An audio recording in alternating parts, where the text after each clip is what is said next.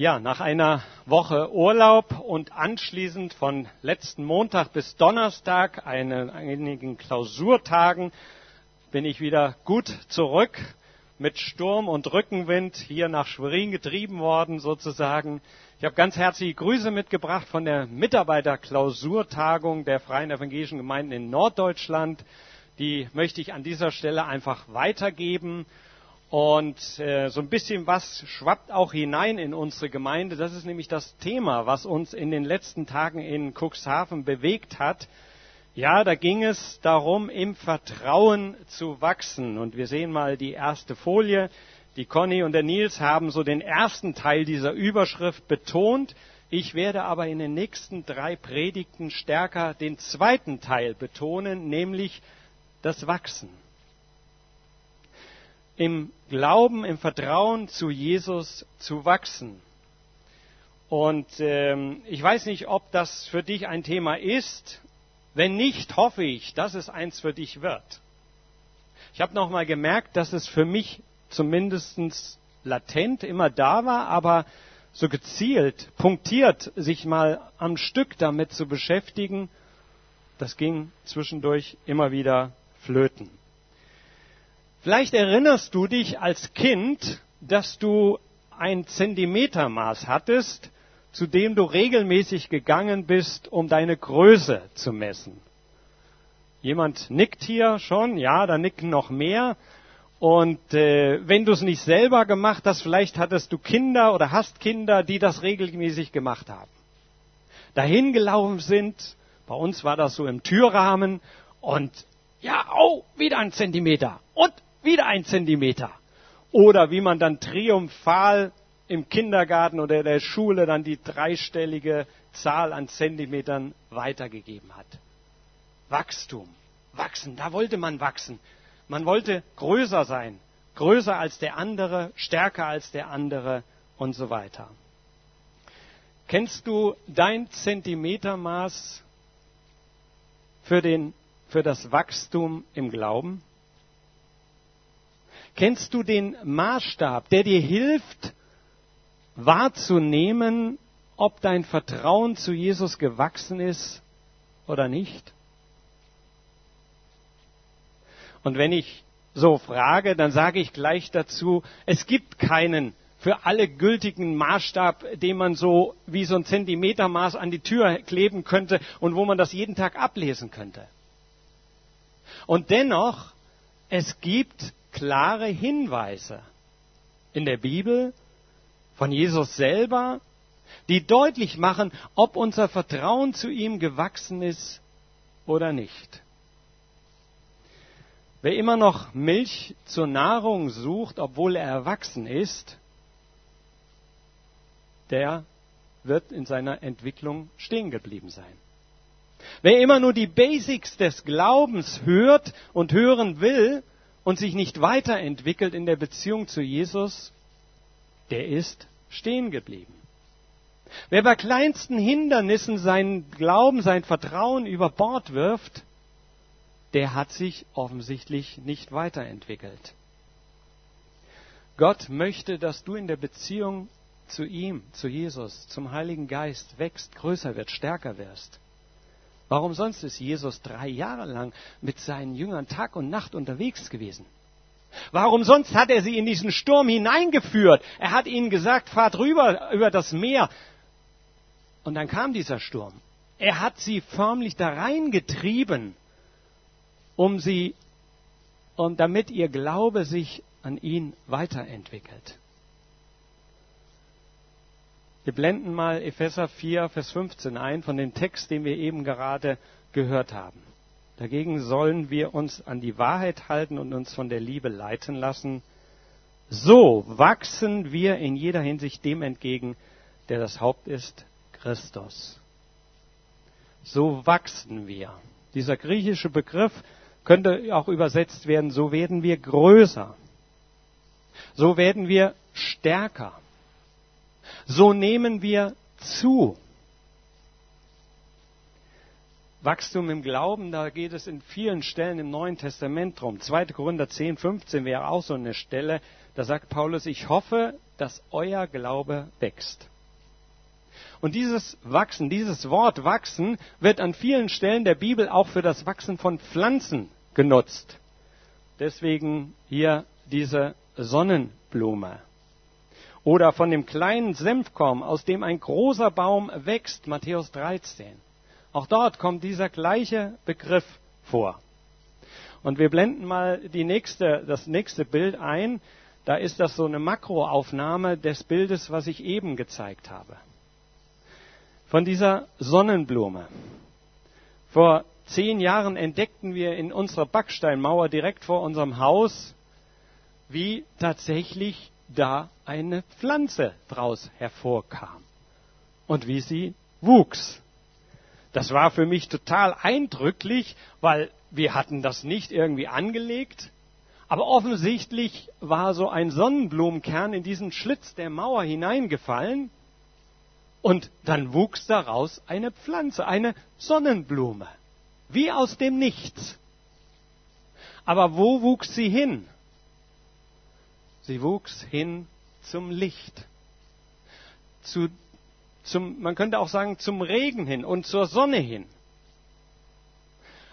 Sie wuchs dahin, wo sozusagen Nährstoffe auch kamen. Und das war für mich ein sehr schönes Bild, dass Paulus uns einlädt, zu Christus hin zu Jesus hin zu wachsen. Warum? Damit wir handeln wie Christus, damit wir sehen wie Christus, damit wir dienen wie Christus, damit wir Barmherzigkeit üben wie Christus. Damit wir das Evangelium weitergeben, wie er es weitergegeben hat. Und Paulus lädt uns ein, dabei an der Wahrheit festzuhalten. Das hatten wir in der Folie vorher. An der einen unverrückbaren Wahrheit festzuhalten.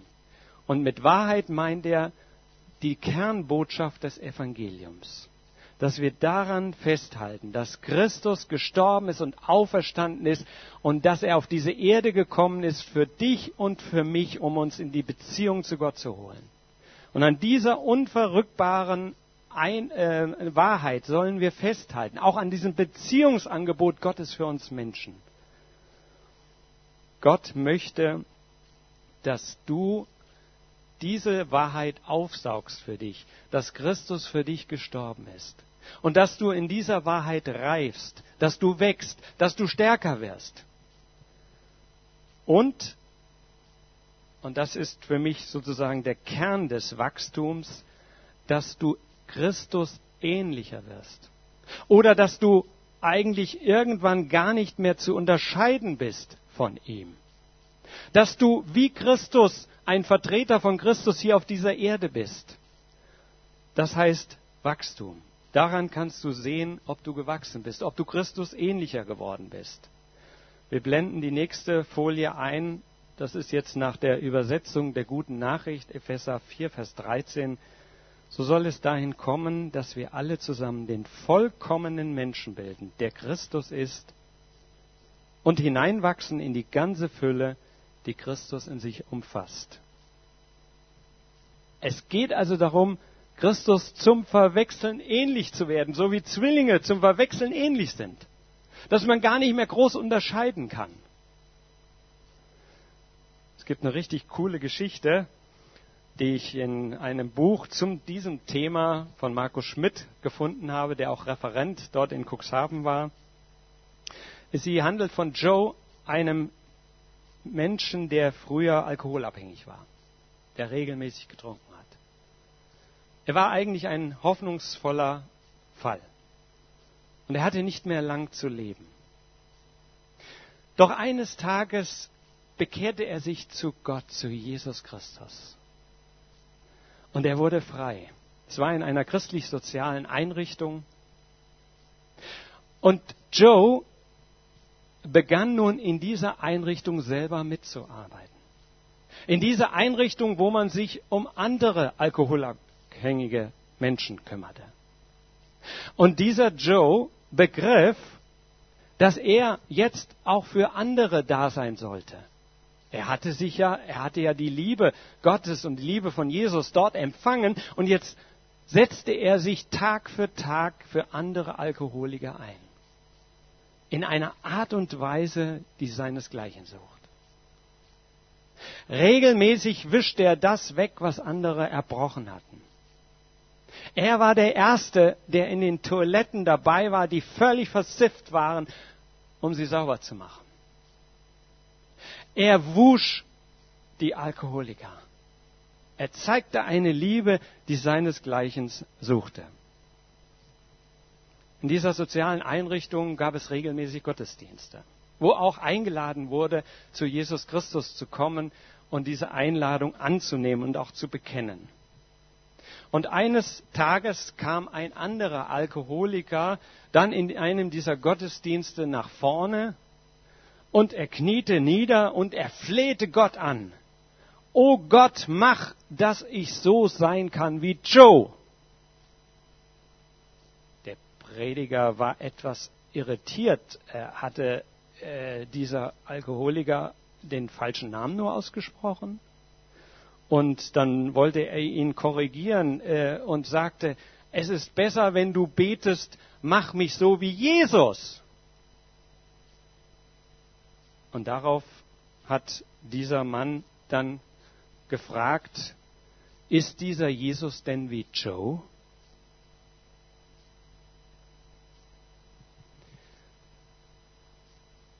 Gott lädt dich ein, mit Jesus zum Verwechseln ähnlich zu werden.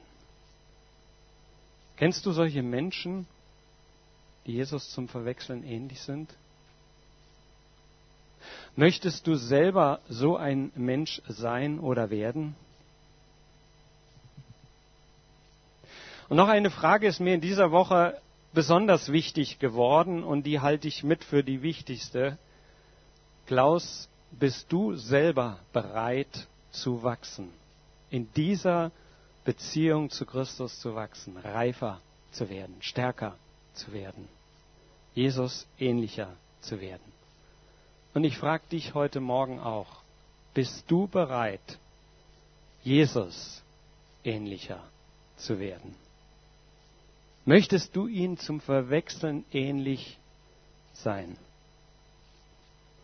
Natürlich ist es klar, dass Kinder schneller wachsen. Ja, bei diesem Zentimetermaß haben die etwas mehr Erfolge als wir Älteren. Äh, bei uns geht's ja dann, bei mir zumindest so ganz allmählich wieder eher zurück. Aber im Glauben wird das sicherlich auch am Anfang so sein, dass man die sichtbare, das sichtbare Wachstum stärker ablesbar ist als später.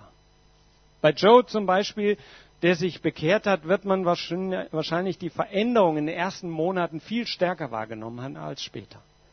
Und dennoch sind wir eingeladen, weiterhin zu wachsen. Und vor allen Dingen auch damit zu beginnen mit der Frage, willst du selber wachsen? Und die Antwort auf diese Frage ist sehr entscheidend. Das wird in einer anderen Geschichte in diesem Buch von Marco Schmidt über das Wachstum auch sehr deutlich, in die mich sehr angesprochen hat. Es gibt eine Grabinschrift von einem anglikanischen Bischof aus dem 11. Jahrhundert. Man findet sie in der Westminster Abbey in London. Und dort ist sozusagen niedergeschrieben, was dieser Bischof am Ende seines Lebens festgestellt hat. Er sagt, als ich jung und frei war und meine Fantasie keine Grenzen kannte, da träumte ich davon, die ganze Welt zu verändern. Als ich älter und weiser wurde, da entdeckte ich, dass ich die Welt nicht verändern würde. Also änderte ich meinen Blick etwas und beschloss, nur mein Land zu verändern. Aber es schien ebenso unbeweglich. Als mein Lebensabend vor der Tür stand, unternahm ich einen letzten verzweifelten Versuch und entschied mich dafür, nur meine Familie zu ändern. Die, die mir also am nächsten waren. Aber sie wollten nichts davon wissen. Und nun liege ich auf meinem Totenbett. Und mir wird plötzlich klar, wenn ich mich nur zuerst verändert hätte, dann hätte ich durch mein gutes Beispiel meine Familie geändert. Durch ihre Inspiration und durch ihre Ermutigung hätte ich vielleicht auch mein Land verbessern können. Und wer weiß, vielleicht sogar die ganze Welt. Wer andere, wer sein Umfeld verändern möchte, der hat ganz klar die Aufgabe, zunächst sich selber zu verändern. Selber daran zu arbeiten, dass er reift. Und wenn ich sage arbeiten, dann ist das menschliches Tun. Und wir werden in den nächsten Wochen auch noch sehen, dass nicht nur das menschliche Tun an dieser, äh, in diesem Punkt eine Rolle spielt, sondern ebenso das, was Gott tut. Dass beides zusammenkommt. Und die Frage ist natürlich, wie beides zusammenkommt. Aber es wird entscheidend darauf ankommen, dass ich selber bereit bin zu reifen. Wir haben die Bibelstelle aus Apostelgeschichte 18, Vers 23 gehört und die blenden wir jetzt auch ein, wo es um Paulus geht, der ja unterwegs war. Er hatte ja viele Gemeinden gegründet und auf einer seiner Missionsreisen heißt es dann eben, dass er in Antiochia blieb. Dann brach er wieder auf. Dann reiste er durch das Gebiet von Galatien und Phrygien. Und überall bestärkte er ihren Glauben. Wenn man etwas bestärken kann, wenn man Vertrauen stärken kann, dann heißt das im Umkehrschluss, dass er wachsen kann, dass er größer werden kann. Und natürlich ist die Frage, wie ist das möglich? Wie kann dieses Stärken, dieses Kräftigen oder man kann den Begriff auch mit Festmachen übersetzen oder mit Ermutigen. Wie kann das geschehen? Dieser Woche habe ich eine E-Mail erhalten über den sogenannten Pastorenverteiler. Und diese E-Mail ist bei mir so diametral in mein Herz hineingegangen. Da stand als Betreff Heimgang Kurt Seidel. Kurt Seidel war 20 Jahre lang etwa Dozent an der Theologischen Hochschule in Eversbach, dort wo ich fünf Jahre studiert habe. Ein Jahr lang war er sozusagen mein Klassenlehrer. Man könnte auch sagen Mentor für uns acht in unserer Jahrgangsstufe. Und Kurt Seidel, ja, hat uns sozusagen ein Jahr lang, eigentlich nur ein Jahr lang begleitet, bevor er in Rente gegangen ist. Und ich habe mich gefragt, warum hat mich diese E-Mail so berührt? Was war der Grund, dass das sofort in mein Herz hineingegangen ist? Schließlich ist er 91 Jahre alt geworden. Man könnte sagen, das war, ist ein richtig gesegnetes Alter. Ja, aber Kurt Seidel war eine sehr prägende Persönlichkeit. In ihrer demütigen Art und bescheidenen und ruhigen Art. Und ich erinnerte mich, dass ich ihn einmal in, im Studium im ersten Jahr zu einem seelsorglichen Gespräch aufgesucht hatte. Da war so einiges an Unsicherheit in mir. Da war Angst, Enge. So auch die Frage, werde ich das schaffen überhaupt? Werde ich dem gerecht? Kann ich dieser Berufung folgen, Pastor zu werden? Und ich erinnere mich nicht mehr an viel in, dieser, in diesem Gespräch, aber ich erinnere mich daran, dass er mir eigentlich einen Satz gesagt hat, der bei mir hängen geblieben ist. Wir redeten uns immer mit Bruder an, Bruder Silber, Bruder Seidel. Und dann sagte er, Bruder Silber, wenn ich meine Kinder zu jemandem in den Bibelunterricht schicken würde, dann würde ich ihn, äh, diese Kinder lieber zu Ihnen schicken als zu vielen anderen ins Seminar. Nun, man kann das jetzt als fragliche Äußerung ansehen, zu vergleichen, aber dieser Satz hat in mir was ausgelöst. Er hat in mir Mut ausgelöst. Er hat mit mir eine Perspektive ausgelöst. Er hat eine Stärkung in mir ausgelöst, nicht länger an mir zu zweifeln, an meiner Berufung, sondern die nächsten Schritte zu gehen. Und man muss dazu sagen, dass Kurt Seidel eine Koryphäe im Bereich der Philosophie, im Bereich der Dogmatik war, die seinesgleichen in unserem Bund Freie Evangelische Gemeinde in Deutschland suchte. Er hat mich berührt. Er ist mir in Augenhöhe begegnet. Er hat mich wieder stark gemacht. Und er hat mir sozusagen geholfen, den Weg weiterzugehen. Damit wurde er ein wichtiger Faktor für mein weiteres Studium. Und er hat als Mentor, als Seelsorger dazu beigetragen, stärker zu werden, fester zu werden. Ich denke, das war der Grund, warum diese Todesnachricht mich in diesem Augenblick so stark beschäftigt hat.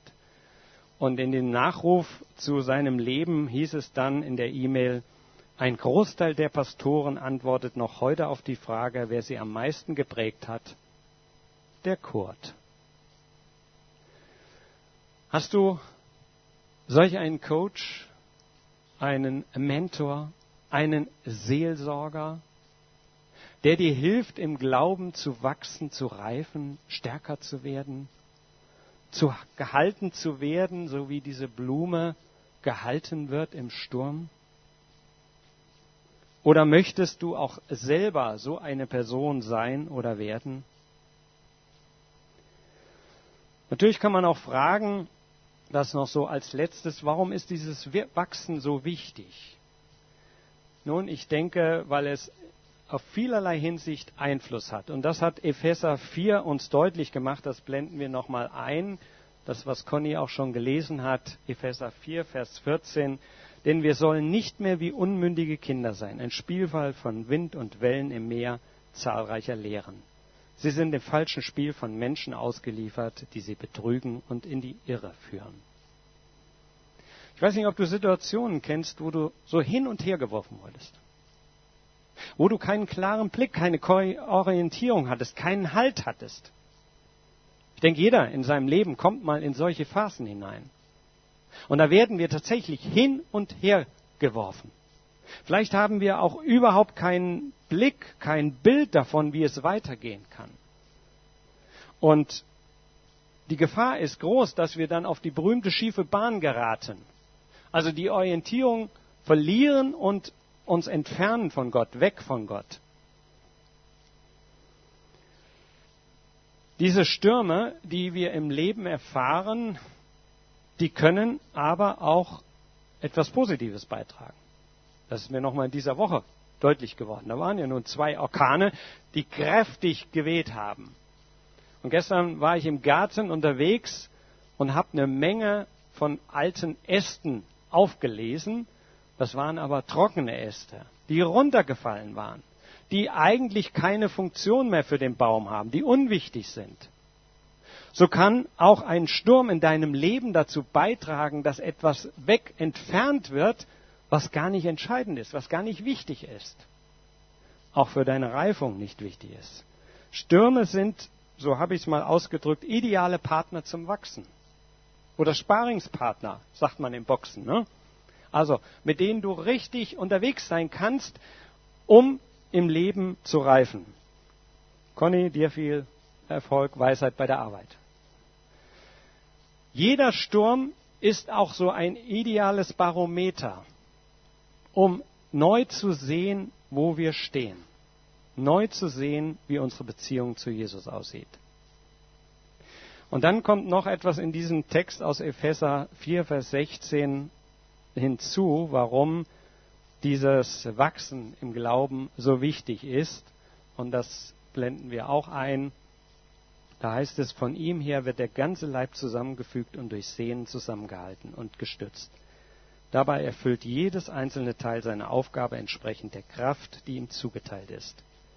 So wächst der ganze Leib heran, bis er durch die Liebe aufgebaut ist. Also es ist so wichtig zu wachsen, weil dadurch der Leib Christi wächst. Dein Wachstum ist ein Teil des Wachstums des ganzen Leibes, also der Gemeinschaft von Christen hier vor Ort, in dieser Gemeinde. Hier vor Ort mit den anderen Gemeinden. Weltweit.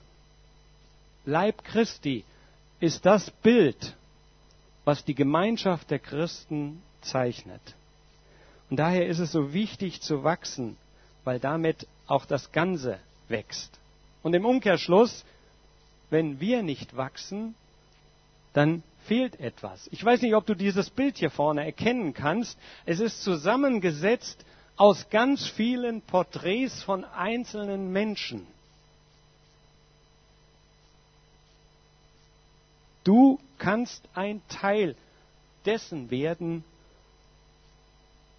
was Christus auszeichnet in dieser Welt, hier und heute. Aber es kann auch sein, dass da eine Lücke ist. So sind wir eingeladen. Gott möchte, dass du ein Wachstumsspezialist wirst. Oder bist und bleibst und noch stärker wirst. Ja, es ging heute Morgen darum, Jesus ähnlicher zu werden.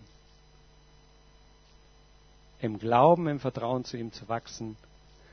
Jesus darzustellen, für ihn unterwegs zu sein.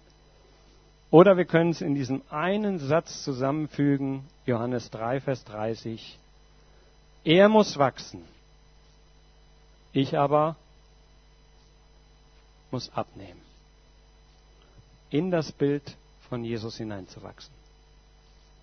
Ich möchte noch beten. Jesus, das ist eine spannende, herausfordernde Einladung, die du uns heute Morgen weitergegeben hast. Sie fängt bei mir an. Du lädst mich ein, zu reifen, stärker zu werden. Du hast mich neu hinterfragt, ob ich überhaupt bereit bin dazu, und ich möchte dir sagen, ja, ich möchte. Und zugleich weiß ich, was für Hindernisse, was für Hürden, vielleicht auch Wachstumsschmerzen auf mich warten. Und du hast uns alle eingeladen, zu reifen, zu wachsen, um dir ähnlicher zu werden, um letztlich dich als Menschen auf dieser Erde zu repräsentieren. Danke, dass du uns würdig erachtest, überhaupt in deinem Team zu sein. Danke, dass du uns nicht von dir stößt, trotz all dem, was uns ausmacht, trotz aller unserer Fehler, trotz all dem, wo wir uns entfernt haben von dir und nicht bereit waren zu wachsen. Spielt keine Rolle.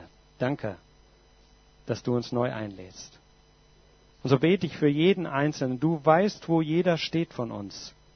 Ob er mitten im Orkan ist und die Orientierung verloren hat, oder ob er noch am Nachdenken ist, ob es sich überhaupt lohnt, dir zu folgen.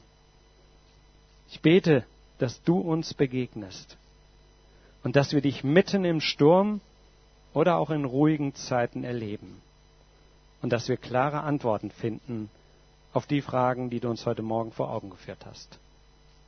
Danke, dass du hier bist. Danke, dass du mit jedem unterwegs bist, ob er in diesem Gottesdienst dabei war oder nicht. Danke, dass wir dich bitten dürfen, gerade für diejenigen, die mit existenziellen Fragen zu kämpfen haben, zeig dich ihnen, offenbaren du dich ihnen. Schenk du ihnen Mentoren, Coaches, Seelsorger, die sie unterstützen, ermutigen. Wir beten für die Kranken, die, die auch um ihre Gesundheit, die diese Grenzen der Gesundheit ja bangen und vielleicht manchmal auch Angst haben, wohin das führen kann.